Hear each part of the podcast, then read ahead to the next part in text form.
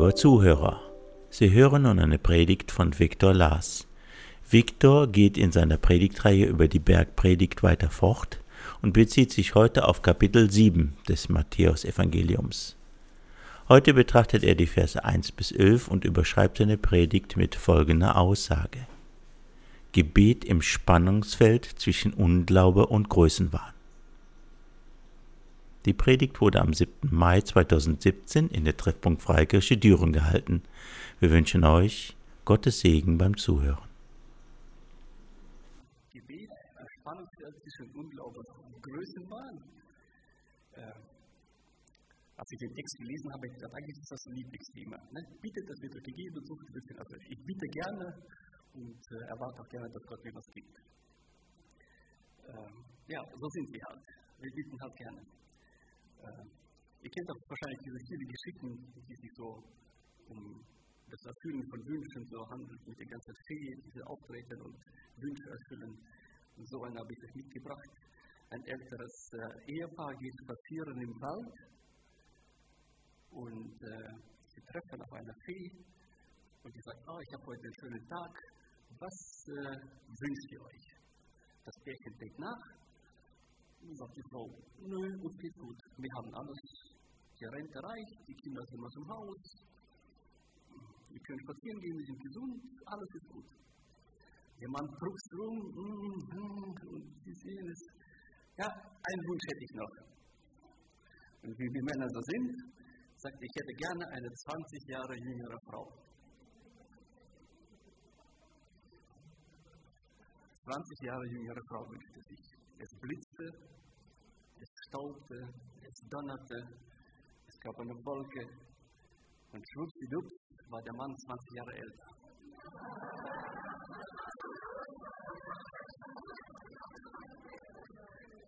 Also Wünsche können nach hinten losgehen. Und ich glaube, dass wir auch in unserem Leben als Christen einen einzelnen Wunsch haben, der nach hinten losgehen kann.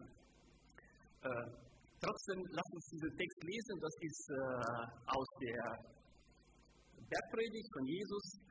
Ähm, und es geht da um Bitten. Matthäus 7, 7 bis 11. Bittet und es wird euch gegeben werden. Suchet und ihr werdet finden. Klopft an und es wird euch geöffnet werden. Denn jeder Bittende empfängt und der Suchende findet und dem Anklopfenden wird geöffnet werden.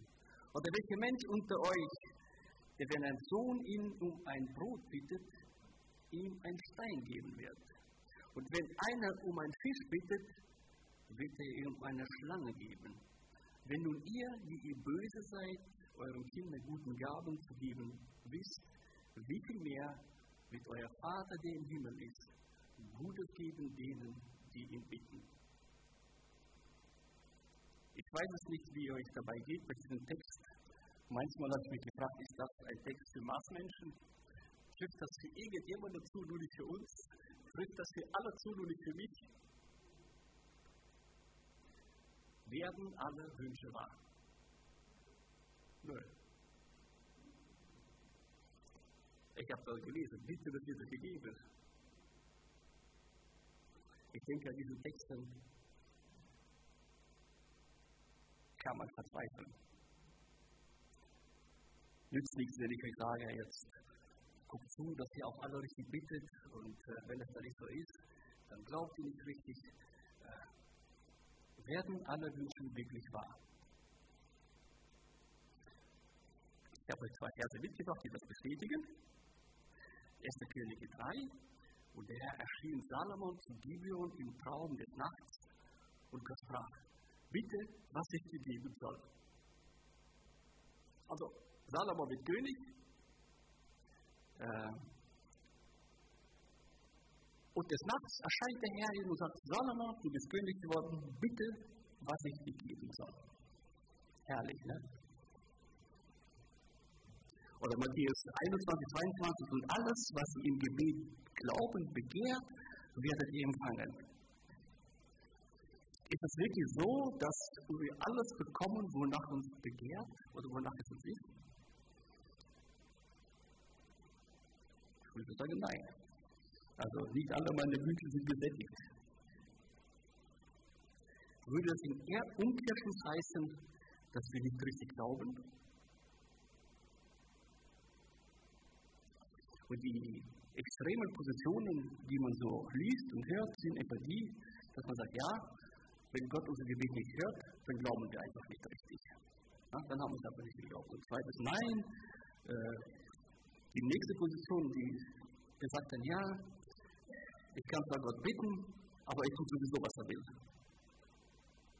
Also muss ich unbedingt glauben, ich bitte ihn darum und äh, wenn er will, erfüllt das, wenn nicht, why not? Also sowas wie im, äh, im, äh, bei den Hindus oder bei den Muslimen. Man kann Gott bitten, aber wenn er will, hört er, wenn nicht, hört er nicht. Auch diese Position könnte man vertreten.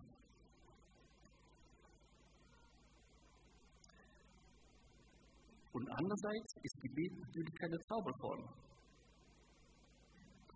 Heißt nicht, wenn ich bete, dass diese Erfüllung so auf mich passiert, auf einkommt, ich bitte um etwas und bach, es raucht, es blitzt, es donnert und das kommt in Erfüllung, was kommt.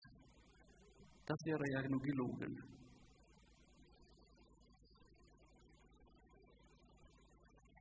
Also müssen wir ehrlich zu uns sein und ehrlich zu den anderen und zugeben, dass nicht alle Gebete und nicht alles, um was wir bitten, in Erfüllung geht. Und es gibt auch zwei Gründe dafür. Wenn Gott Gebete ignoriert, ich weiß nicht, ob ich schon mal sowas in der Predigt gehört habe, das zielt sich nicht eines Predigers, darüber zu reden, dass Gott etwas ignoriert, dass Gott uns nicht hört. Und doch ist es so. Wenn Gott Gebete ignoriert, gibt es zwei Möglichkeiten. Die erste sind die falschen Motiven. Nicht alles, um was wir bitten, ist auch gut für uns. Ja? Ich, denke, ich denke, wenn wir das tun würden, würde ich sofort, wenn ich ja sagen würde, du musst nur richtig glauben, also könnten wir die Lottozahlen für Mittwoch und für Samstag gleichzeitig hier zusammen ausfüllen. Ja? Und richtig darum beten, würde Gott nein, das ist es nicht. Ich denke, wenn es darum ginge, dass unsere Wünsche erwahr werden, würde es keine Krankheiten mehr geben, kein Schmerz, kein Tod, kein Alter, ja, das Wetter würde immer passen. Ich weiß nicht, wie Gott das machen müsste, weil allein in unserer Familie äh, würde nicht in der Wüste machen, damit es heiß genug ist. Ich würde eine Karibik machen, damit man äh, zwischen Sonne und äh, Regen äh, wandeln kann. Der Garten ist ja da. Luis würde Alaska machen, weil es kalt genug ist. Ne? Jeder würde was anderes sich wünschen. Sehr wahrscheinlich chaotisch. Die Schüler hätten wahrscheinlich jeden Tag schulfrei, wir würden nicht mehr lernen, Latein wäre eins, Vokabel kein Problem. Und so weiter und so weiter und so weiter. Ihr merkt, dass unsere Motivationslage sondern sofort verändert, wenn es denn wirklich so wäre, dass ah, wir schnippen mit den Fingern und es passiert. Und ich glaube, dass es das ist, was vieles von dem, was Gott uns äh, verwehrt, daran liegt, dass unsere Motive falsch sind. Äh, Jakobus 4, 1 bis 3 ist so eine Stelle, woher kommt Krieg, woher Streitigkeiten unter euch? Nicht daher aus euren Lüsten, die in eure Glieder streiten. Ihr begehrt und habt nichts, ihr tötet und neidet und könnt nichts erlangen. Ihr streitet und führt Krieg. Ihr habt nichts, weil ihr nicht bittet. Ihr bittet und empfangt nichts, weil ihr übel bittet, um, eure Lüsten, um, um es mit euren Lüsten zu vergeuden. Das ist kein Evangelisationstext, das ist ein Text von der Gemeinde.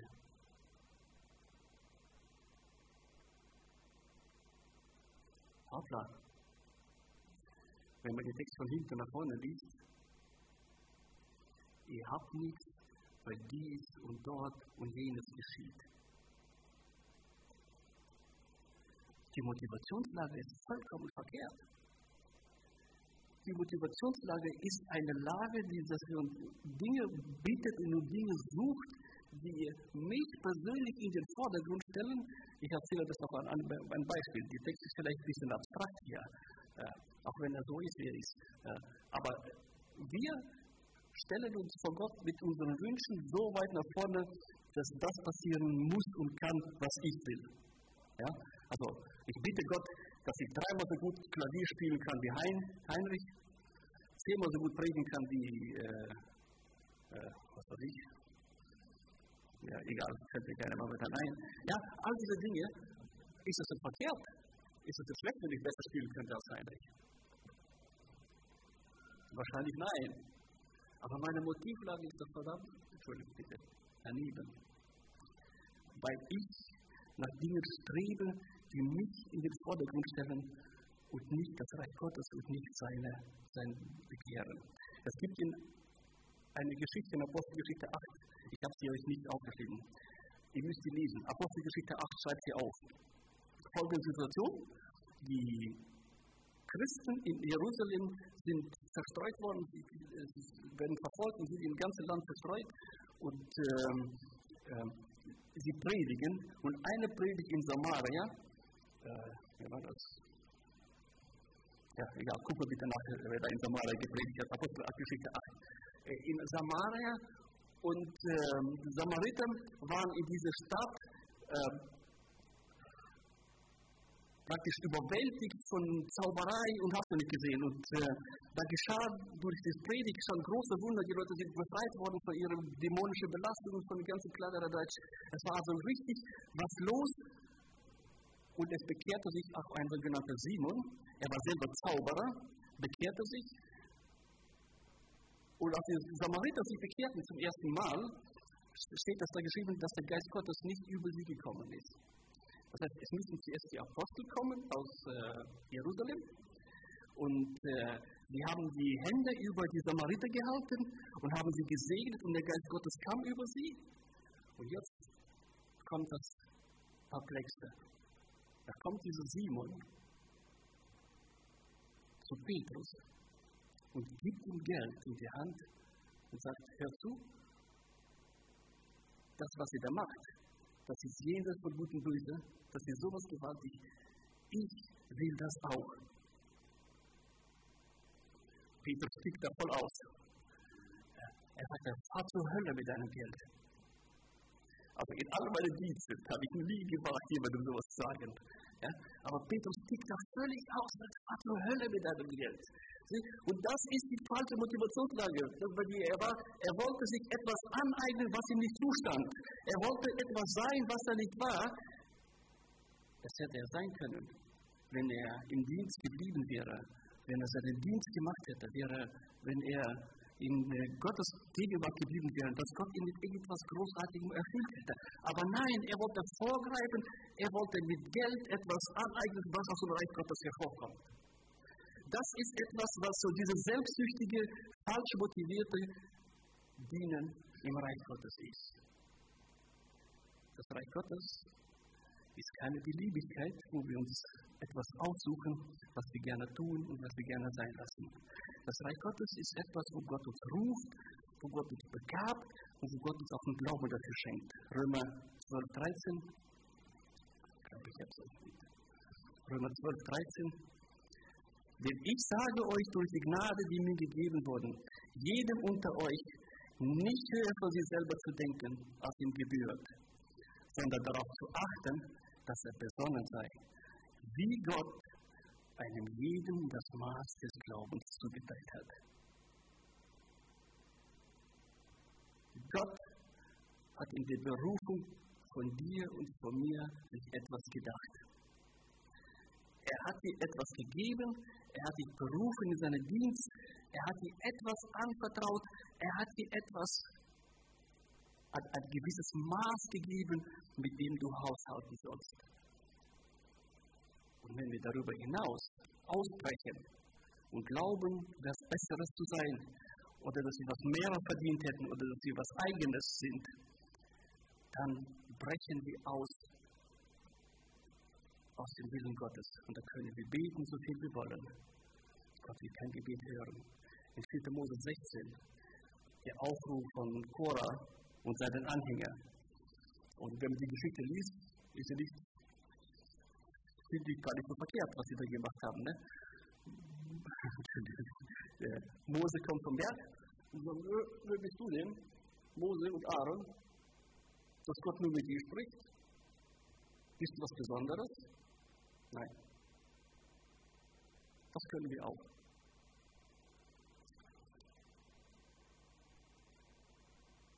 Und sie grätschten hinein in das Wirken Gottes, was Gott gerade durch Mose und äh, äh, Aaron veranstaltete mit seinem Volk.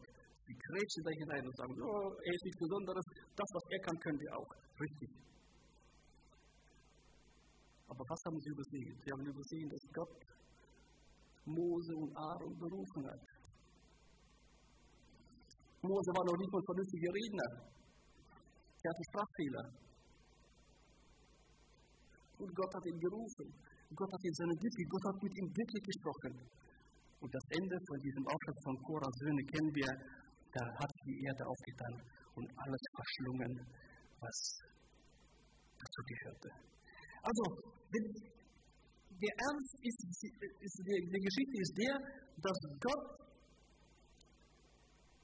immer unser Gebet ignorieren wird, wenn wir im Gegensatz zu dem stehen, was er tut oder vorhat.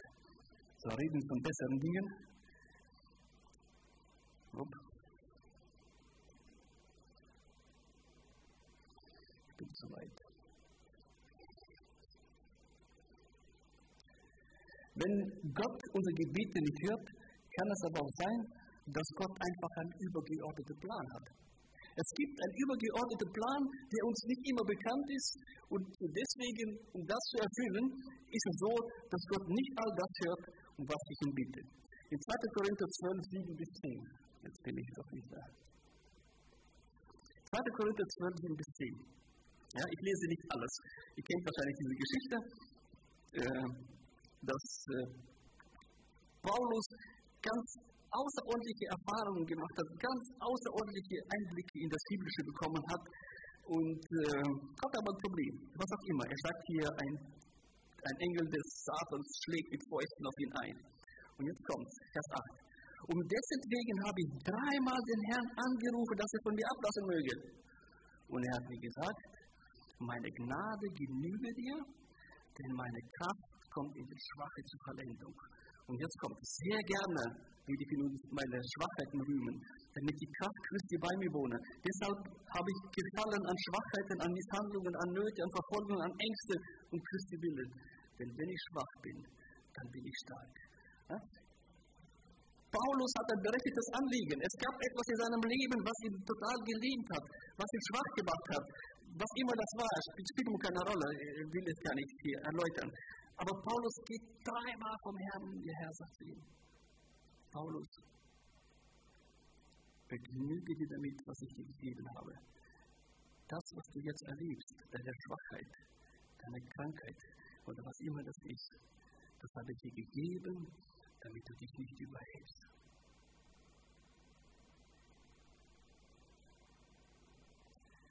Und hiermit möchte ich uns alle ermutigen, wenn in unserem Leben nicht alles so läuft, wie es laufen soll.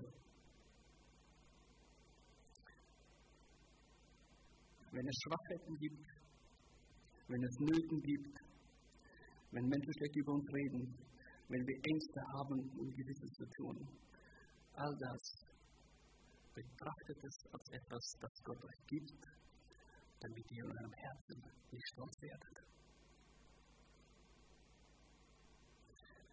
Ich weiß, dass uns das nicht schmeckt. Ich weiß aber, dass wir das alle erleben werden oder erleben oder erlebt haben. Denn Gott, wenn er uns begabt, wenn er uns seine Dienst stellt und wenn er uns mit Vollmachten ausstattet und wenn Gott etwas tut durch unseren Dienst, sorgt er gleichzeitig dafür, dass es dabei bleibt, dass alle Ehre ihm gebührt.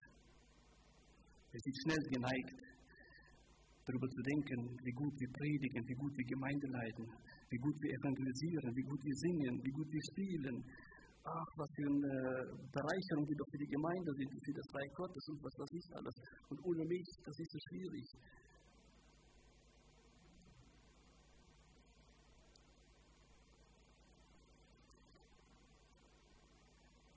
Es ist gut, wenn Gott mich und dich an seine Grenze führt und zeigen, begnüge dich an meine Gnade, denn ich bin in den Schwachen stark.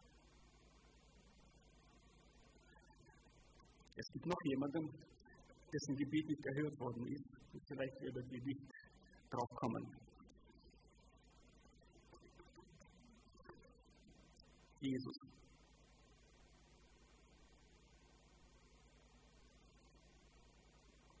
Hallo?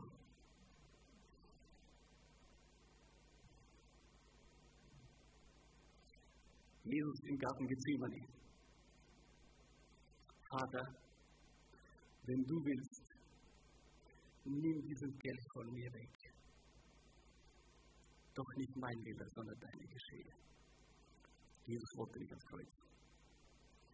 Er wollte nicht geschlagen werden. Er wollte nicht diesen Tod sterben. Aber es gab einen übergeordneten Willen Gottes. Gott wollte, dass Jesus alle unsere Sünden auf sich nimmt, dass er sich schlagen lässt, dass er sich anspucken lässt, dass er sich kreuzigen lässt, dass er für uns stirbt, dass er für uns sein Blut vergießt. Gott wollte es.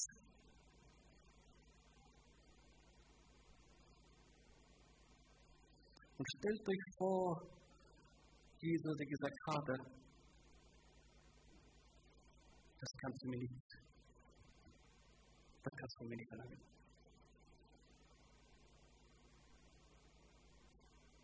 Wo wären die alle geblieben?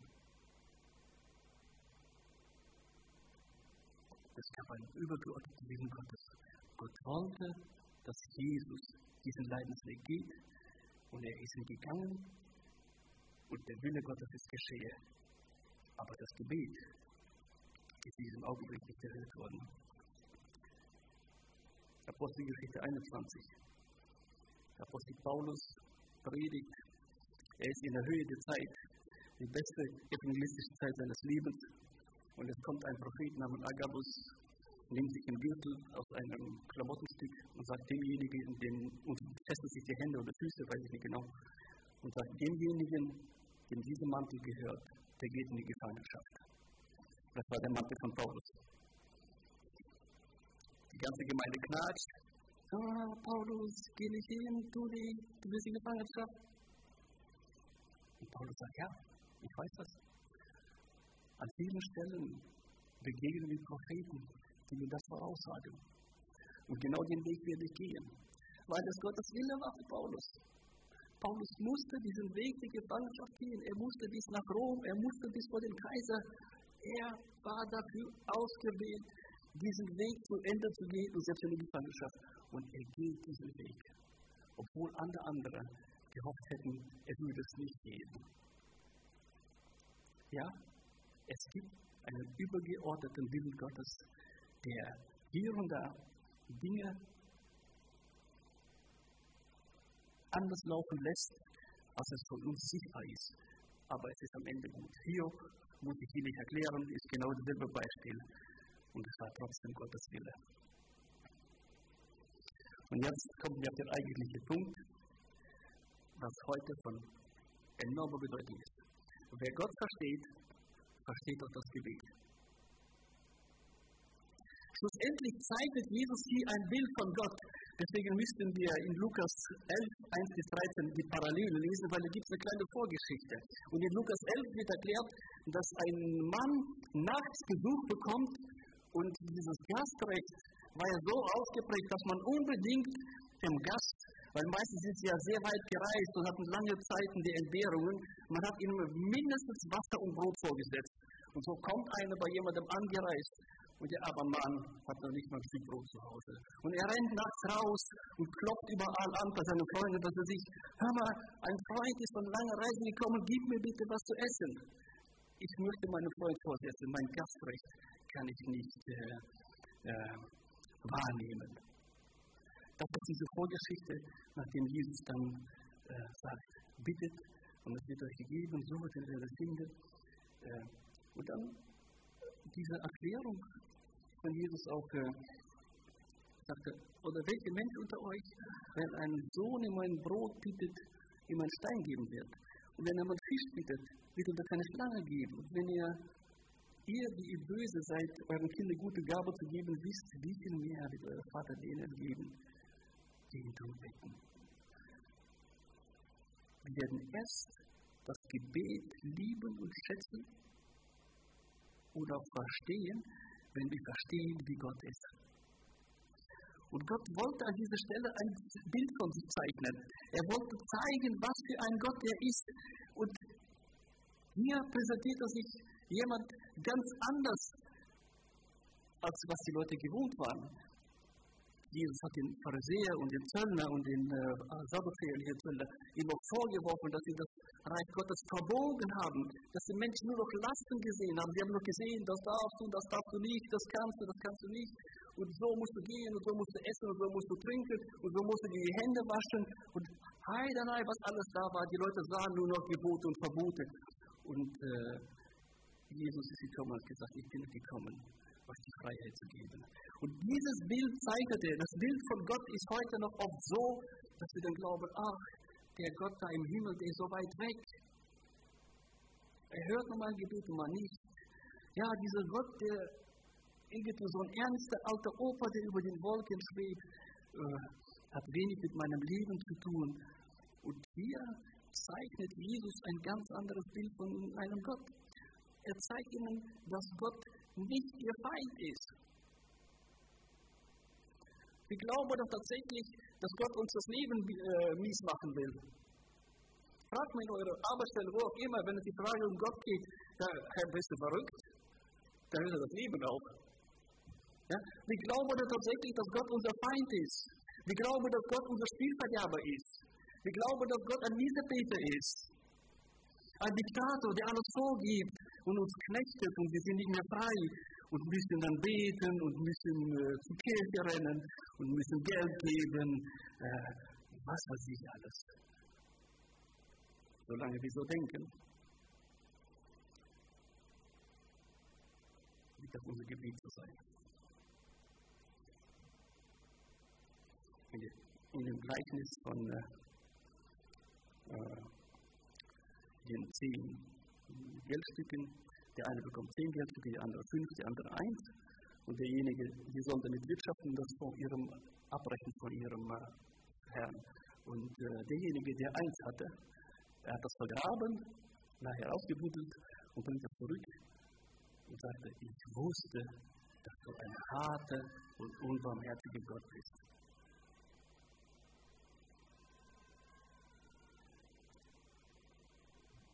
Tiefe in unserem Inneren ist es auch so, dass genau dieses Bild über Gott in unserem Herzen äh. Ah, da ist einer, der hat alle Kraft der Welt, er hat alle Macht der Welt, er ist irgendwo im Himmel. Ja, und er stellt mir Forderungen an mich und äh, oh, das ist alles so schwer, das betrübt mich alles so. Am Sonntag will ich lieber ausschlafen als zur Kirche. Äh, äh, ich will lieber was spielen gehen, als der Zeit des Gebets haben. Ja, also was, ne, das ist, macht uns so, ah, so bedrückend. Das kommt da daher, weil wir so ein Bild von Gott haben. Und Jesus sagte in diesem Gleichnis, nein, ich bin nicht so ein Gott.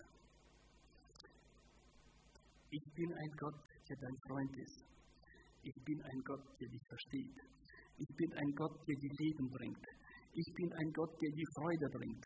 Ich bin ein Gott, der genau weiß, was in deinem Leben bedarf ist. Ich bin ein Gott, der ich für dich immer sorgen werde. Ich bin ein Gott, der für dich da ist. Er sagte, ihr, die ihr böse seid, ihr wisst euren Gitter Gutes zu geben oder gute Gaben zu geben. Ne? Wie viel mehr, wie viel mehr wird euer Vater, der im Himmel ist, Gutes denen geben, die ihn lieben.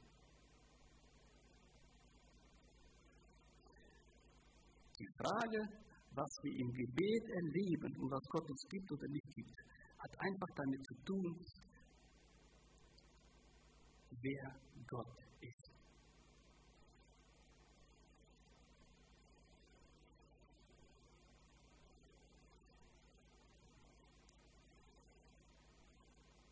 Ist Gott dieser strenge Übervater, der im Himmel thront und nur darauf wartet, bis wir einen Fehler gemacht haben?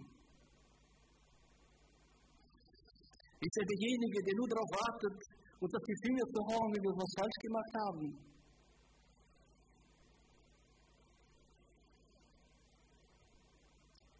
Was für ein Gott thront im Himmel.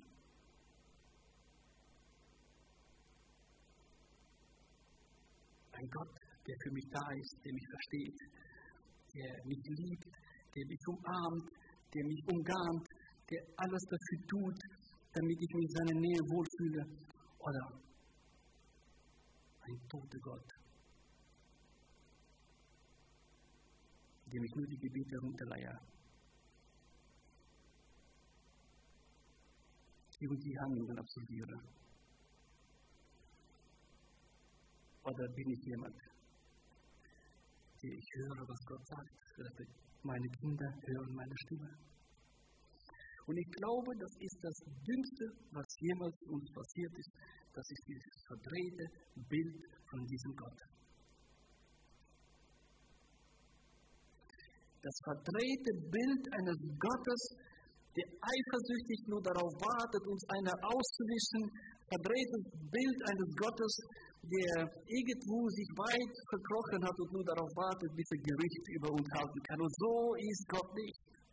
Er hat die Welt so sehr geliebt, dass er seinen eingeborenen, eingeborenen Sohn gab, damit wir, die wir an ihn glauben, ewiges Leben haben. Mehr Liebe kann doch einer gar nicht mehr geben, als seinen eigenen Sohn aufzuopfern, damit ich und du und was weiß ich, wer noch alles äh, in seine Gegenwart kommen kann. Also, er ist ein Gott, der bereit ist, gut zu uns zu sein. Er ist ein Gott, der gerne zu uns reden möchte. Er ist ein Gott, der gerne in unserer Gemeinschaft sein möchte. Aber dafür müssen wir was tun. Dafür müssen wir in seine Gegenwart kommen. Dafür müssen wir verstehen, wie er ist. Dann stimmen diese Verse, von denen wir gelesen haben. Johannes 14. Wahrlich, wahrlich, ich sage euch, wer an mich glaubt, der wird auch die Werke tun, die ich tue. Und wird größere diese tun als diese weil ich zum Vater gehe. Und was ihr immer bittet werdet in meinem Namen, das werde ich euch tun, damit der Vater verherrlicht werde im Sohn. Wenn ihr mich um etwas bittet werdet, in meines Namens willen, so werde ich es tun. Das ist doch nicht für Marsmenschen geschrieben. Das ist doch nicht für äh, alles Besserwisser geschrieben. Das ist doch für uns geschrieben.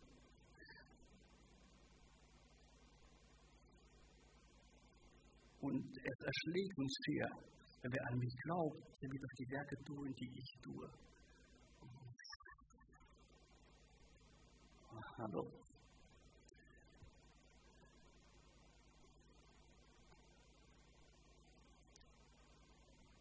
Wenn wir in die Nähe Gottes rücken, wenn wir in seine Gegenwart kommen, dann sind wir in seinem Auftrag, in seinem Opfervollen unterwegs sind dann sind wir der verlängerte Arm Gottes. Wir sind die verlängerte Augen Gottes. Wir sind an sein Mund. Wir sind an sein Ohr. Wir sind sein Werkzeug. Und jeder auf seine Art, wie er berufen worden ist, jeder mit seiner Begabung, wie Gott ihn ausgestattet hat, jeder mit dem, was er ist, zusammen werden wir genau das tun. Wer an mich glaubt, wird auch die Werke tun, die ich tue, und größere tun, weil ich zum Vater gehe. Um das in die richtige Forderung zu stellen. Es geht nicht darum, irgendwas zur Schau zu stellen. Es geht nicht darum zu zeigen, wie gläubig man ist. Es geht nicht darum zu zeigen, wie gut man predigen, wie gut man singen kann, wie gut man Gemeinde leiten kann, was für tolle, erfolgreiche äh, Arbeiter wir sind. Es geht darum, dass das Reich Gottes gebaut wird. Und es geht darum, dass es in Maßstäben Gottes gebaut wird. Es geht darum, dass es in der Art und Weise Gottes gebaut wird. Es geht darum, dass wir uns in dem Willen Gottes bewegen und darin befinden. Und wenn wir das tun, werden wir genau das tun, was hier geschrieben ist. Wer an mich glaubt, wird auch die Werke tun, die ich tue. Und er wird größere tun, weil ich zum Vater gehe. In äh, Matthäus 11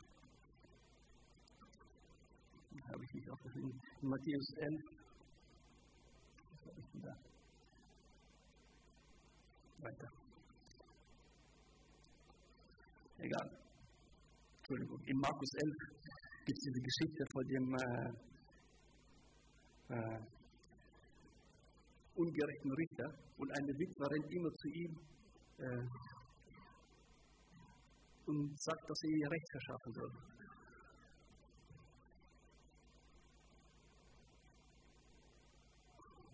Ne, das ist in Lukas 18, Entschuldigung, ich habe dich vertan. In Lukas 18 ist das. Und dann sagt Gott zum Schluss, Gott aber sollte er nicht das Recht seiner Auserwählten nicht ausführen, die Tag und Nacht zu ihm schreien, und sollte er ihnen nicht hinziehen, äh, und das solltet ihr vielleicht mit aufschreiben in Lukas 8, äh, 18,8. Ich sage euch aber, dass er ihr Recht ohne Verzug ausführen wird. Und dann doch wird wohl der Sohn des Menschen, wenn er kommt, Glauben finden auf Erde.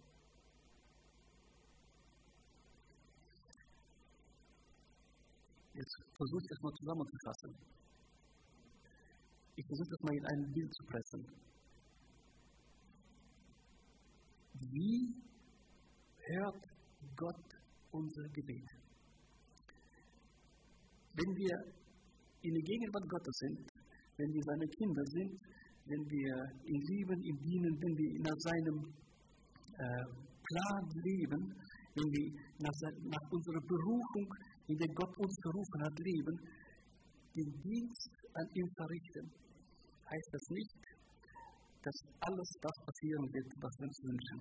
Es gibt Dinge, die werden nicht eintreten, weil Gott einen anderen Plan hat. Äh, es gibt Dinge, die Gott einfach anders vorgesehen hat. Aber nicht, weil wir nicht gläubig sind, sondern weil Gott einen größeren Plan hat. Äh,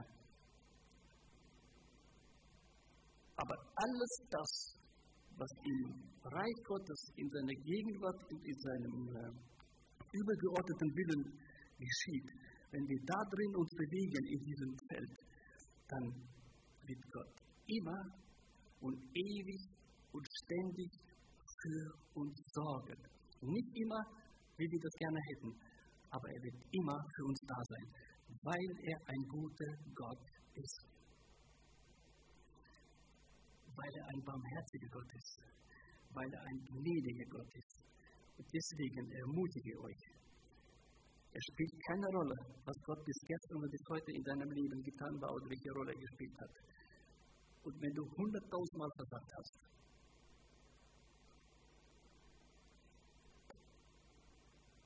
heute bist du in der Lage, in eine neue Beziehung zu kommen. Und wenn Gott tausend seine Gebete nicht erhört hat, heute will er sich offenbaren als ein liebender, ein guter Gott, der für dich sorgt. Und wenn du deine eigenen Wege gegangen bist,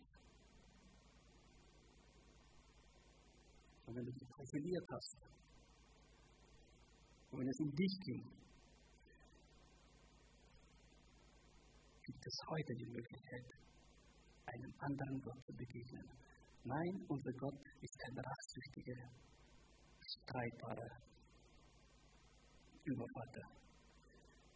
Er ist derjenige, der uns lieb hat. Und wenn der Millionenmann gegen seine äh, Gebote und Gesetze verstoßen hast, heute will er dir alles vergeben und äh, alles wegwischen. Er will nicht darüber denken. So ist unser Gott. Diesem Gott folge ich gerne. Diesem Gott bekenne ich meine Versagen. Und diesem Gott bekenne ich meinen Stolz. Diesem Gott sage ich, wo ich nach meinen Listen und Begierden gefragt habe, wo mein Gebet nicht aufrichtig war. Diesem Gott kann ich meinen Stolz bekennen, weil ich weiß, er stellt mich nicht in der Ecke, er schlägt mir nicht auf die Finger, er hat keine Strafe für mich bereit. Dieser Gott ist jemand, wenn ich dich um Brot bitte, er mir Brot gibt. Wenn ich um Vergebung bitte, er mir Vergebung gibt. Dieser Gott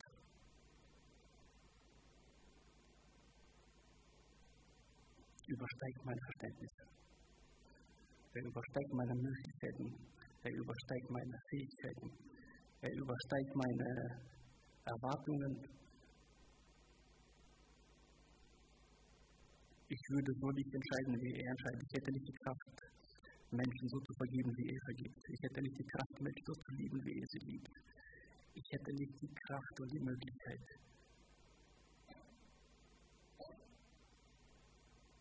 Feinden Gutes zu tun.